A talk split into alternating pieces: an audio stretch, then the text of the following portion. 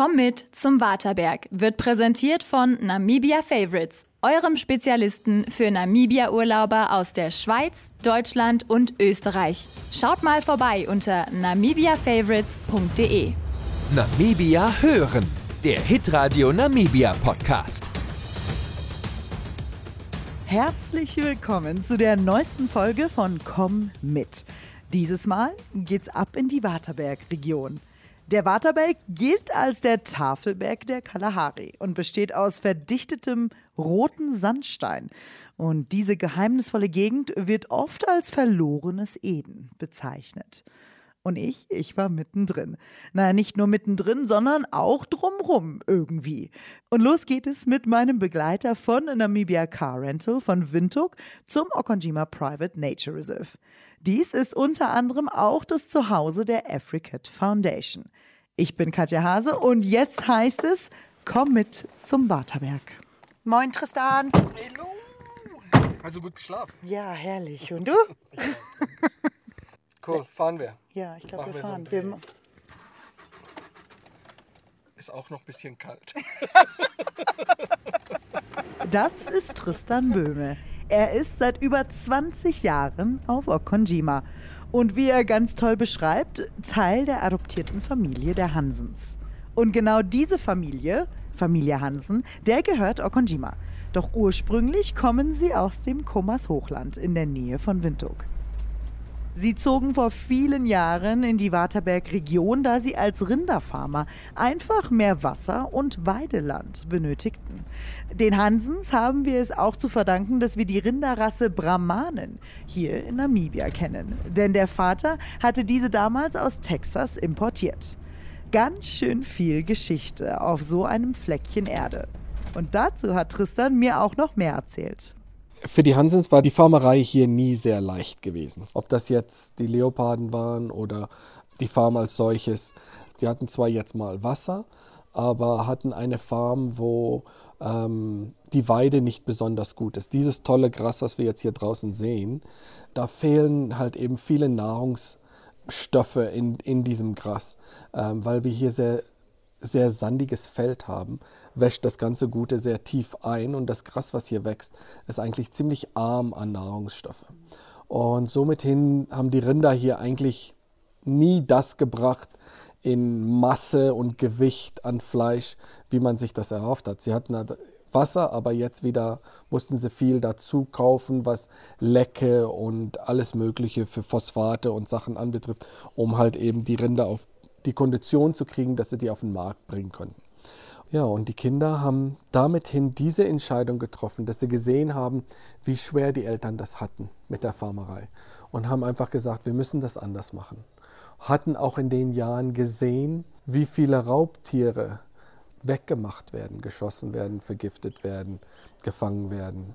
Und dass man vielleicht doch anders denken muss. Wie kann man mit diesen Tieren zusammen farmen? So kam eine Umstellung, dass sie gesagt haben, komm, wir machen so ein bisschen mehr was in dem Schutz für diese Tiere. Und gleichzeitig fing das so gerade an mit dem Tourismus. Es war so kurz vor der Unabhängigkeit, äh, fing das so an mit dem Tourismus und so weiter. Der Tourismus war bereit zu zahlen und dieses Geld, ohne für Geld zu fragen, kam rein, um das Projekt zu wachsen. Und somit hin kam eine Einstellung, dass wir gesagt haben, wir gehen weg von Rinderfarmerei, wir gehen weg von Jagd und wir stellen uns um auf Naturschutz, finanziert durch Tourismus. Ich glaube, das ist auch, was ihr machen möchtet, also Erhaltung und den Schutz von den Tieren, von Leoparden an sich, aber auch von euren Tieren, die auf diesem Gebiet leben, oder? Richtig. Ich habe vor ein paar Monaten mit jemandem gesprochen und er hat gesagt, we need to be rebels in conservation. Wir müssen das Wort Schutz der Tiere oder Naturschutz müssen wir neu definieren. Und wir müssen es besser verstehen, weil der Platz für Tiere und für die Natur wird immer kleiner und der Mensch ähm, hat so viel mehr Bedarf nötig ähm, zum Überleben und auch einfach nur zum Leben. Und das ist zum Beispiel jetzt bei uns wir sind ein Naturschutzgebiet, aber wir sind eingezäunt. Wir haben hohe Zäune. Keine Tiere können raus, keine Tiere können rein. Wir müssen das managen, was in dieser Insel ist. Also wir nennen das auch Island Bound Conservation. Mhm. Und was gehört zu so einem Management dazu? Wie lässt man da jetzt nicht eine Überbevölkerung entstehen? Muss man dieses Tier, diese Tiere verkaufen? Müssen die eingefangen werden? Gehört da eine sichere Fleischjagd dazu? Es sind alles diese Sachen. Plötzlich werden wilde Tiere, und vielleicht ist dieses genau das, dieses Wort wild, ob das jetzt ein wildes Tier ist oder ein wildes Gebiet ist. Does that still exist? Ist da noch sowas? wilde Tiere werden jetzt, ich würde mal sagen, gefarmt, fast wie, wie Rinder und Ziegen und Schafe. Ähm, sie bringen ein Einkommen. Leute züchten wilde Tiere auf Farmen und verkaufen sie für großes Geld. Und das ist Einkommen, ob das für die Jagd ist oder für das lebende, für den lebenden Wildbetrieb ist. Wir sagen aber auch, If it pays, it stays. Also wenn ein Tier einen Wert hat, hat es eine größere Überlebungschance als ein Tier ohne irgendwelchen Wert. Und jetzt müsst ihr managen, wie reguliert ihr die Population der Tiere, also nicht nur ähm, im Allgemeinen des Wild, sondern auch die Leoparden? Das ist, das ist sehr interessant. Ne? Äh, als die Farm gekauft worden ist, haben die Hansens gesehen, dass hier viele Leoparden sind. Dann, als die Kinder die Farm übernahmen und dieses Schutzprojekt angefangen haben für Raubtiere, waren halt eben viele Geparden gekommen.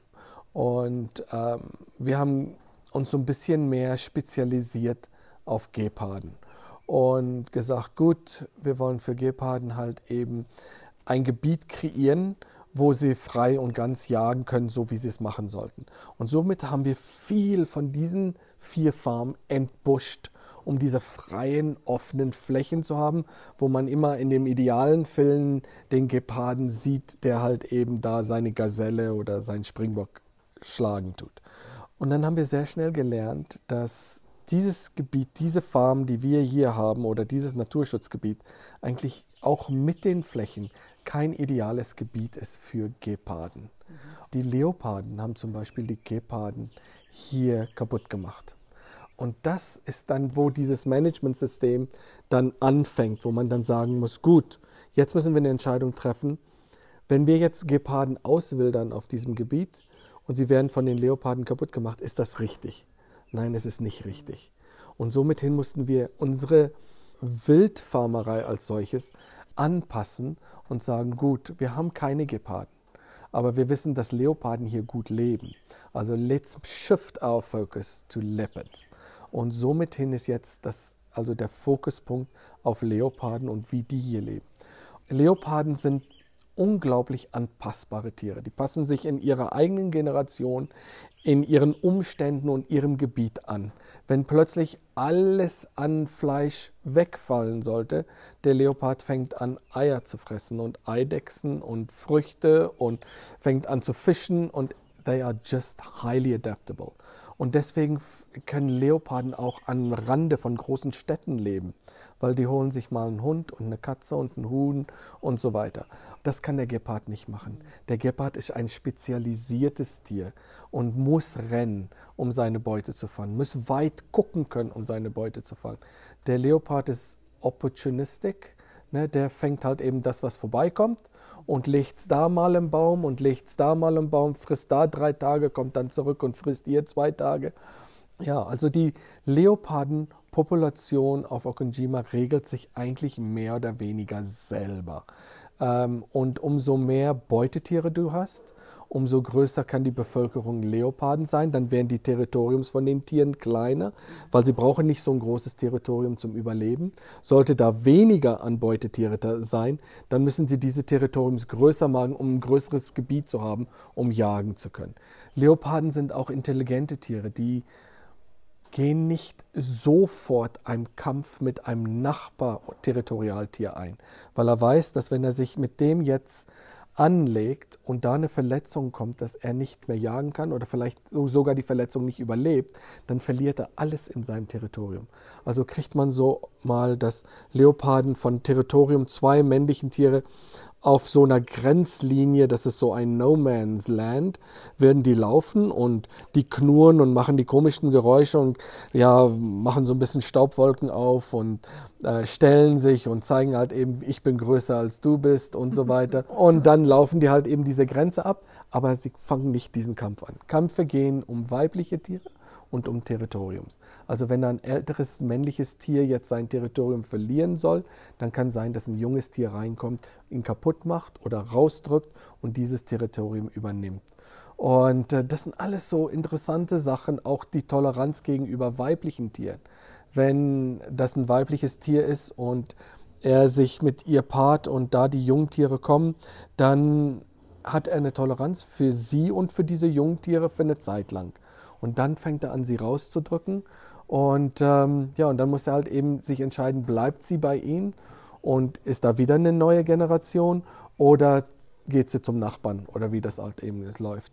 Und ähm, ja, und wenn es dann zu, zu Beutetiere kommt, also es werden viele Tiere von Raubtieren gefressen, also das balanciert schon mal was. Und wenn es wirklich zu viel wird, ja, dann müssen wir verkaufen. Ähm, dann werden diese Tiere eingefangen und dann weiterverkauft an andere Farmen, die halt eben Bedarf haben für diese Tiere. Ob das für Genetics, also neue Genetikmaterial ähm, ist, dass man frisches Blut reinbringt und so weiter. Das müssen wir auch mal machen, weil wenn wir eingezäunt sind, kann ja nichts dazukommen. Und um diese Population gesund zu halten, also das ist, wo wir so ungefähr stehen, ja. Von Okonjima geht es jetzt für uns einen Schritt näher an den Waterberg. Und zwar sind wir auf dem Weg zur Farm Okawaka. Diese ist quasi das Zuhause des kleinen Waterbergs und auch der Familie Sorada. Außerdem hat Gerd Sorada uns verraten, was Okawaka eigentlich heißt. Der Name Okawaka äh, hat zwei Bedeutungen. Das ist entweder der Platz der gestohlenen Rinder das ist äh, aus Erzählungen her, dass hier die Buschmänner waren und äh, dann, als sie die Rinder aufpassen sollten von den Hereros, haben sie sich dann auch mal so ein paar dann hier geholt und hier versteckt hinter dem Berg, weil hier Quellen waren. Und da kommt dann der Name her Okawaka, Platz der gestohlenen Rinder. Oder die zweite Version ist äh, der kleine Bruder, also der kleine Waterberg ist gestohlen vom großen Waterberg. Wir wurden im Kreise der Familie willkommen geheißen und ich habe mich mit Gerd auf die wirklich unfassbare Terrasse gesetzt und einfach mal über das Farmleben hier in der Region gesprochen. Okawaka lebt heute hauptsächlich von der Trophäenjagd. Das war nicht immer so, wie mir Gerd Sorada verraten hat. Hier auf Okawaka am Waderberg konnte man eigentlich nie äh, äh die Kühe mit Kälber halten wegen den Raubwild. Und hier sind also hier nur immer dann die Ochsen groß gemacht worden. Und das Muttervieh und alles war im Sandfeld äh, auf der Farm gewesen. Und das war eine große Herausforderung hier immer auf Okawaka mit dem Raubwild. Also Leoparden und Geparden, das ist unwahrscheinlich viel Wild hier. Die können natürlich hier in den Klippen überall sich verstecken, haben so viel äh, zu fressen hier mit den Klippdachsen und Pavian und so weiter. Also das heißt, die Farmgeschichte, ne, es hat sich entwickelt von Rinderfarm, dadurch, dass ihr das Glück hattet mit Wasser. Das ist ja ein Riesenthema in Namibia immer wieder. Wasser, Wasser, Wasser, Wasser. Wenn du Wasser hast auf der Farm, geht es dir eigentlich in vieler Hinsicht schon mal ganz gut. Das ist schon mal die erste Anlaufstelle. Ja, äh, es nennt sich der Waterberg. Es sind natürliche Quellen da, aber die Menge Wasser ist nicht da. Also wir äh, von der, äh, von der ähm, Rinderwirtschaft her und so weiter haben wir nur von Dämmen äh, waren wir abhängig, kein Bohrloch, denn es ist hier, die Wartebergkette ist die Wasserscheide zwischen Osten und Westen. Das heißt also hier, wenn man hier bohrt, wir haben hier am Haus schon mal gebohrt, äh, 250 Meter tief und trocken. Also kein Wasser. Also das, es ist eine große Herausforderung, das Wasser hier an sich. Äh, so in den heißen Zeiten äh, müssen wir dann schon rationieren, weil ähm, da ist dann Quelle wird äh, trocknet aus die Dämme trocknen aus, also das ist schon ziemlich eine Herausforderung. Also Wasser haben wir in dem Sinn nicht so, wir gebrauchen das effektiv. Nee, deswegen sieht man hier überall Wasser, aber dass man das halt gebraucht, sonst versickert das. Was ist hier so das Durchschnittsregen, der Durchschnittsregen im Jahr? Hier, äh, hier haben wir so, ähm, sollten wir 450 Millimeter kriegen, aber die letzten drei Jahre hatten wir gute Regenjahre. Also vom Gras her ist es, ich weiß nicht wann zuletzt wir die Farm mit so viel Gras gesehen haben. Ist halt so, wenn wir da zurückdenken an äh, 2019 und die Trockenheit, wie wir hier gefüttert haben, diese Buschkost gefüttert haben und eine Menge Wild verloren haben, einfach durch die Trockenheit und so weiter. Und wenn man das jetzt sieht, kann man das gar nicht glauben, dass das mal so trocken war. Möchtest du mal ein bisschen mehr darüber erzählen? Wie, was ist Buschkost? Ja, das, wo es eigentlich herkommt, es kam aus der Trockenheit her. Es ist das Einzige, was wir hatten, war der Busch, also die kleinen Zweige. Blätter werden ja so oder so gefressen. Wenn da, keine, wenn da kein Gras ist und die Blätter fallen ab, dann werden die äh, gefressen und so weiter. Aber was machen wir jetzt? Jetzt müssen wir irgendwas füttern. Wir müssen ja die, die Zellulose müssen wir ja füttern können. Also die Tiere brauchen die Zellulose. Und was machen da? Und da haben wir dann halt so Chippermaschinen äh, genommen und da haben wir dann den Busch, die Äste, alles, also nicht größer als 20 mm Durchmesser, dann durch so einen Chipper gejagt, dass wir so kleine Chips und die Fasern dann kreieren können die dann eigentlich als Ersatz für die Grasfasern sind.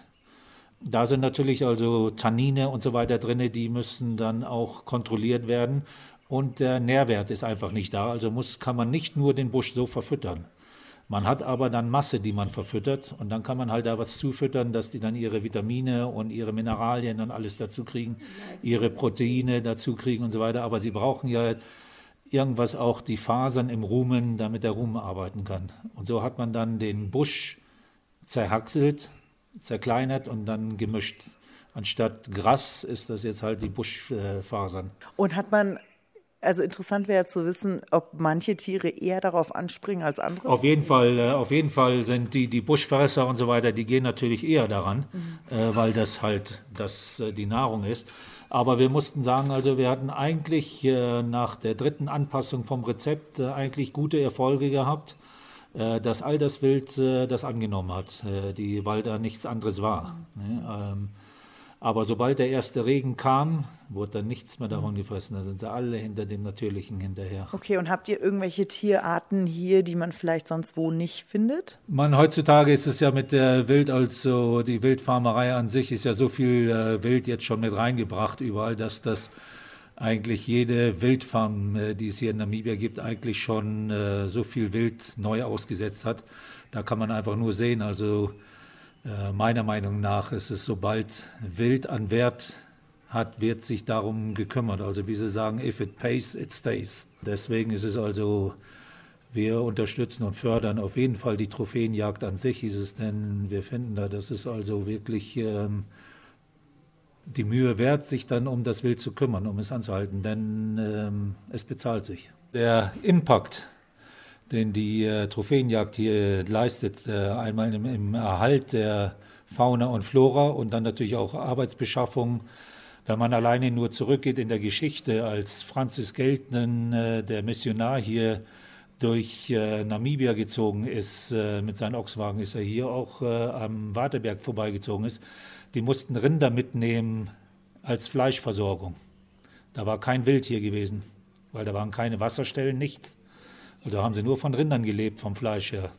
Ganz, das war eine große Aufregung, als sie hier am Waterberg eine Giraffe erlegen konnten und äh, für längere Zeit Fleisch hatten. Also früher war kein Wild hier. In den äh, Zeitungen wurden dann Farmen angeboten, wildfrei. Das waren also die Farmen, die man haben wollte. Es ist also wildfreie Farm. Und jetzt äh, durch die Trophäenjagd ist das andersrum. Wir haben so eine Vielfalt von Wild jetzt hier in Namibia wie noch nie zuvor. Und das, äh, meiner Meinung nach, ist das alles nur kreiert worden durch die Trophäenjagd. Denn jetzt auf einmal hat ein Kudu Wert oder ein Oryx hat Wert. Namibia Favorites ist euer Namibia-Spezialist. Mit Fokus auf Namibia und kombinierten Routen mit Botswana. Jedes Jahr sind wir selbst hier unterwegs und durch den täglichen Kontakt zu unseren Kunden und Partnern vor Ort sind wir immer auf dem neuesten Stand. Auf unserer Website www.namibiafavorites.de findet ihr erste Infos für unsere maßgeschneiderten Reisen, die ganz nach euren individuellen Wünschen zusammengestellt werden. Ob für Familien, Selbstfahrer, Luxus-Flugsafari-Abenteurer oder Campingreisen. Natürlich nehmen wir auch den Waterberg gerne ins Reiseprogramm.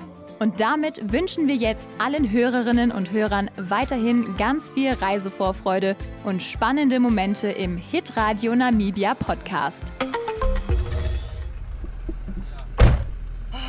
Wir sitzen im Bucky und jetzt geht's hoch. Und zwar auf den kleinen Waterberg, oder Gerd? Ja. Dass man sieht, also von unten sieht man gar nicht, wie groß eigentlich die Fläche oben ist.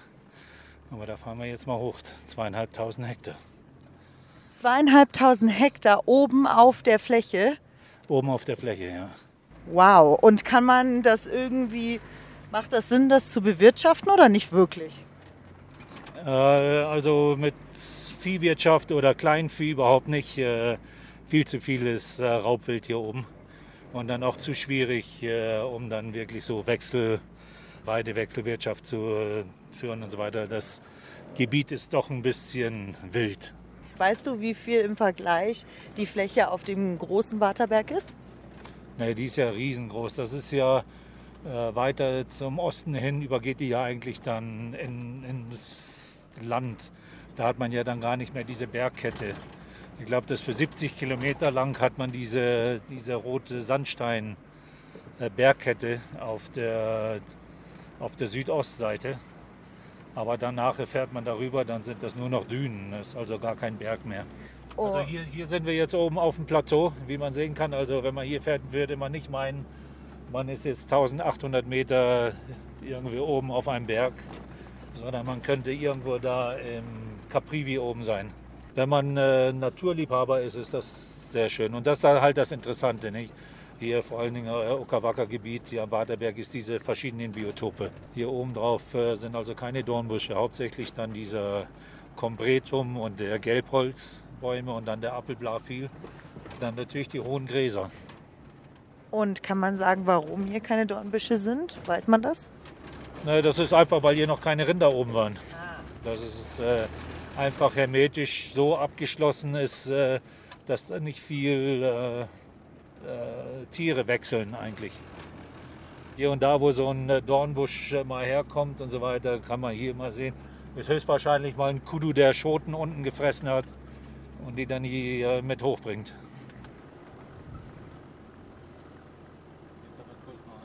Mal ranlaufen, das sind so 50 Meter, dann können wir runter gucken. Ach, ist das schön. Gefühlt, wie viele verschiedene Hügel oder Klippen bist du hier hochgeklettert schon? Ah, ich, wir haben hier viel. Also als wir jung waren, ich glaube, ach, da ist sicherlich immer noch irgendwo noch eine Stelle, wo wir nicht waren. Aber ich glaube fast, wir sind schon überall hin. Ganz früher war das immer, jedes Mal, wenn wir Ferien hatten, mussten wir auf diese Kuppe da unsere Fahne wieder aufstellen. Was für eine Fahne? Nur so eine kleine, einfach so ein Taschentuch, da hängt an einem, da mit der Familie Gero Dickmann und Martin Dickmann, der Arzt und so weiter, sind wir immer hier, haben wir dann erst die Fahne aufgestellt. Für Kinder ist das herrlich hier. Jetzt unser Enkel, ähm, der will nur immer hier in die Klippen. Ja, ja. ja schon ein schönes Stückchen Land.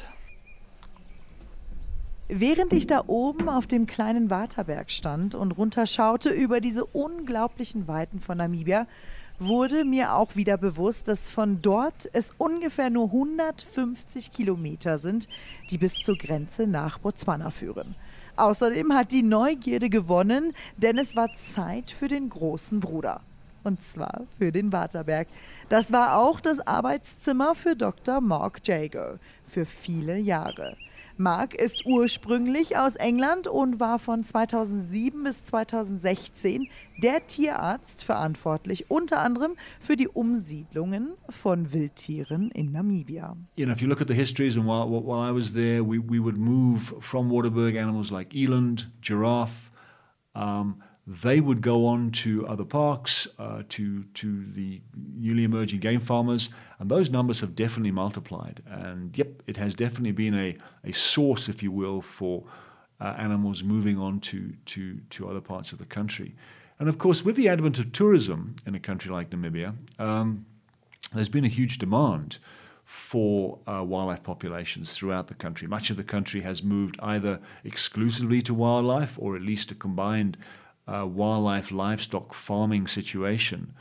And so the, the, the, demand for wildlife has grown, and we probably have more wildlife in Namibia today, primarily as a result of tourism, than we have had for many, many years. I mean, at the lowest, I think this country fell from, you know, sort of an estimated 8 million head of wildlife to as low as 500,000. Um, and then sort of in the 80s and 90s when uh, tourism started growing and the state um, told the nation that you know you're allowed to have wildlife and it's your responsibility and you can benefit from from having those wildlife, be they communal farmers or communal conservancies. The numbers started growing. So today we're at two, two and a half, three million head of wildlife, um, of the major wildlife in this country. So definitely a success story driven by tourism and hunting, but certainly tourism is one of the, the, the, the primary drivers of our wildlife uh, growth over the last 40, 50 years. Okay, so for everyone that does not understand, why is it important to actually capture the animals somewhere and bring them to a different place? So you can capture animals to move them. You can certainly capture animals to test them for certain diseases, and obviously we need to manage the disease, the animal disease of the nation, and certainly there was a lot of wildlife uh, testing that was being done. Um, capture them for research purposes, to put radio collars on them, to examine them, to treat them when they're sick. But when it came to translocation, we would be moving them um, around the country, first of all, because there are areas of high density and areas of low density. So we would redistribute animals to areas where there were more than was needed, to areas when there, where there were fewer.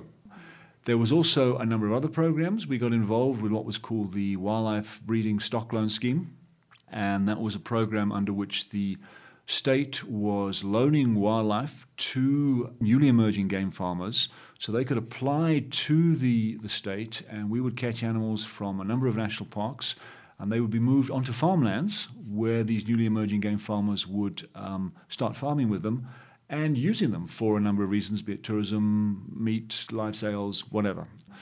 So there was that. Then we would have an auction every second year. So we would catch animals to put them into to bomas and they would be sold.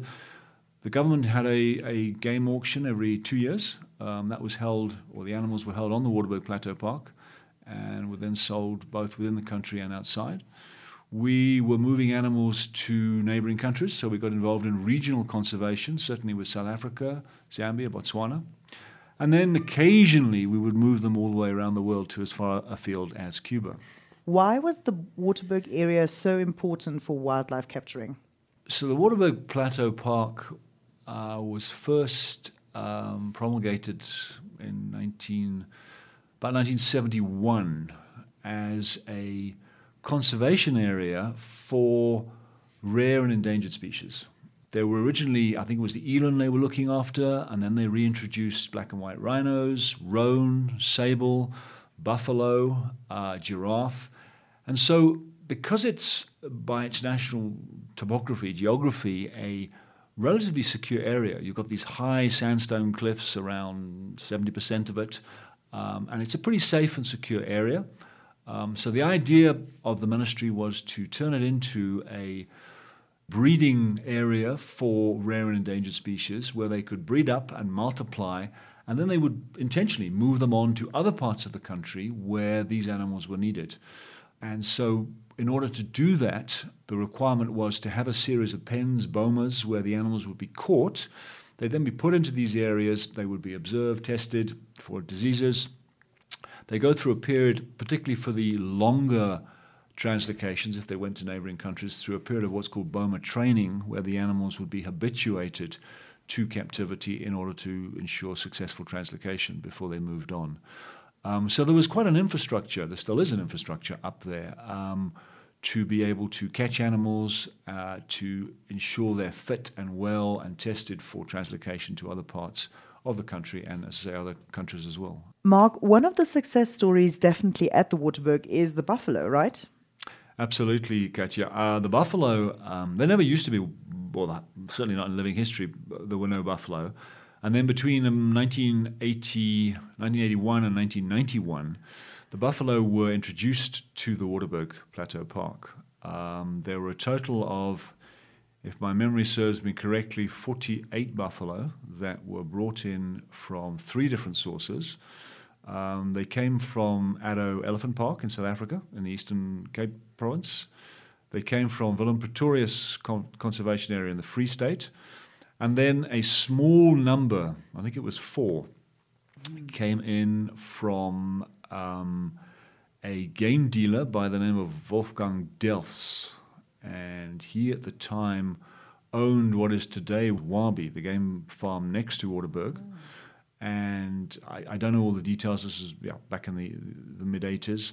And so four buffalo came in there. And those four buffalo were very significant because history recounts they came from a zoo in the Czech Republic and they had originally come from East Africa. Now, the significance there is that that is East African bloodline buffalo, as opposed to the Addo and the Willem Pretorius buffalo, which are all Southern African buffalo. Now, they're all the same species, but there is a very difference in the sort of genetic basis of them. And if you look at the Addo buffalo, if you go to Waterberg and you have a look at the buffalo, you can see a lot of Addo type buffalo and particularly those those those horns, those trophies are relatively small and relatively narrow. But the East African buffalo, um, assuming that's where they came from, and that's as best as I think we know, um, they had much bigger trophies. And so on the Waterberg, there is a percentage of buffalo which have, as a result of the years and the breeding, developed very large trophies. And this has made them incredibly valuable to, to, to the market. So those 48 buffalo and the 80s have multiplied up, and there's now a lot of buffalo up there. They've done incredibly well. And over the years, the, the, the ministry has auctioned them to, to buyers um, from, from mainly from South Africa. But what's important about those buffalo is they are what is known as, in inverted commas, disease free. Now, they are the only buffalo south of the veterinary cordon fence in the country, only African Cape buffalo, and they are free from the four big diseases that um, buffalo people are worried about, namely uh, bovine tuberculosis, foot and mouth disease, bovine brucellosis, and something called corridor disease or theileriosis. And those buffalo and Waterberg are free of all those four diseases, and as such, they can be moved around southern Africa more easily. Why is it that those animals don't have the diseases? in this country, we have the nation is split into, from a animal disease point of view, from a from a cattle point of view, into two areas, primarily. There's that area which is known as the foot and mouth disease free zone, which is uh, south of the veterinary cordon fence, which extends all the way across the country from east to west, roughly uh, parallel to the southern border of Etosha National Park. And then north of that, there is um, what is called the protection or surveillance zone, and then the Zambezi, which is the infected zone. Now, that means that um, south of the veterinary cordon fence, the cattle farmers are able to export their meat to Europe, but north of the fence, that primarily, to all intents and purposes, is not possible. Um, so, the foot and mouth is an incredibly significant disease to a country like Namibia. Um, if you do have it, you're very much limited in your trading options for cattle, and if you don't, your options are much greater. Going back over the history, foot and mouth is a, is a virus which um, co evolved with buffalo. Now, buffalo have been exposed to this virus for many, many, many years, for as long as we know. And because of that, they never, or very seldom, get sick from foot and mouth, but they do carry the disease, so they harbor the virus. Thus, any buffalo that comes into contact with cattle would potentially be able, under certain circumstances, to infect the cattle. Why are those buffalo free? And that's because of where they came from. So they originated primarily in South Africa. They were obviously all tested before they came up. And there are various parts of South Africa which definitely have free foot and mouth buffalo. And Addo and Willem Pretorius are two of the populations which have always historically been free from these diseases. And they maintain and they develop those from a long and sort of complicated process. But those populations, the source populations, are free, and thus the Waterberg started free, and we test them on a regular basis, and they've maintained freedom the animals that are on top of the Waterberg Plateau, do they actually come down to uh, let down the mountain or not really? They do. Very little, very little indeed, and that's one of the reasons why the buffalo are able to be there. The buffalo are not allowed to leave the park.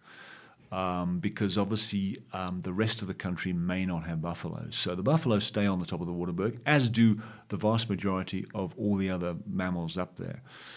The, the large barrier of, or the border of, of Waterberg um, Plateau Park are these very steep um, sandstone cliffs. And very few animals, very few uh, mammals can get up and down there. Some of the clip springers might go up and down. I guess a very bold kudu might get up through one or few of those places, but all the other animals, they just can't get up those cliffs. They are sheer cliffs. There is uh, a couple of sections where they could, and those are fenced. Some of the predators, they might get up and down, so we'd certainly have leopard up there, the odd hyena goes up and down, but the, the cloven hoofed animals, uh, they won't move. If tourists go to Waterberg, do they also have the possibility to see those buffaloes up at on the plateau or not really? Yeah, absolutely. Um, the, the, the plateau is sort of historically it was zoned into three areas. There is a, a tourism area. There is an area which is put aside for wilderness, and you can get there, but you need to, I think, book up. It's not so easy to get there because it's very much only accessible on, on foot. And then there is an area which is which is reserved for hunting. But as far as the tourists are concerned, um, you can drive around. Pretty thick bush, difficult to see a lot from just driving, but they've got some wonderful hides. So you can offload from your vehicle and you can go and sit into these hides. They are placed near waterholes and uh, lick that brings the animal in, and the animals can be viewed very nicely um, from, from those hides. Nach zwei erfolgreichen Tagen in der Region mit unglaublichen Eindrücken darf ich mir noch eine Nacht auf Okonjima gönnen. Die verschiedenen Unterkünfte auf Okonjima bieten einen Wohlfühlort. Hier treffe ich auch noch mal Tristan, denn wir besuchen noch die Africat Foundation. Und ich lerne über die Forschung, die hier betrieben wird für gefährdete Wildarten, wie zum Beispiel den Leoparden oder das Schuppentier. Außerdem habe ich auf dem Weg zur Lodge schon Unmengen von Antilopen, Giraffen und sogar einen Albino-Schakal gesehen. Ein kleines Paradies für Natur und Tierliebhaber.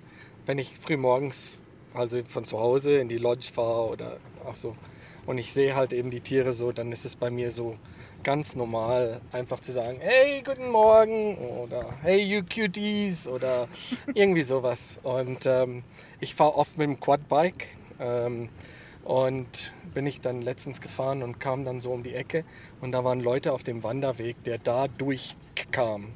Und ich habe auch gerade so rausgerufen zu den Oryx-Antilopen, die da standen. Schönen guten Morgen! Und komm um die Ecke und da stehen zwei Gäste, so mit großen Augen. Und so, mit wem redest du? Weißt du?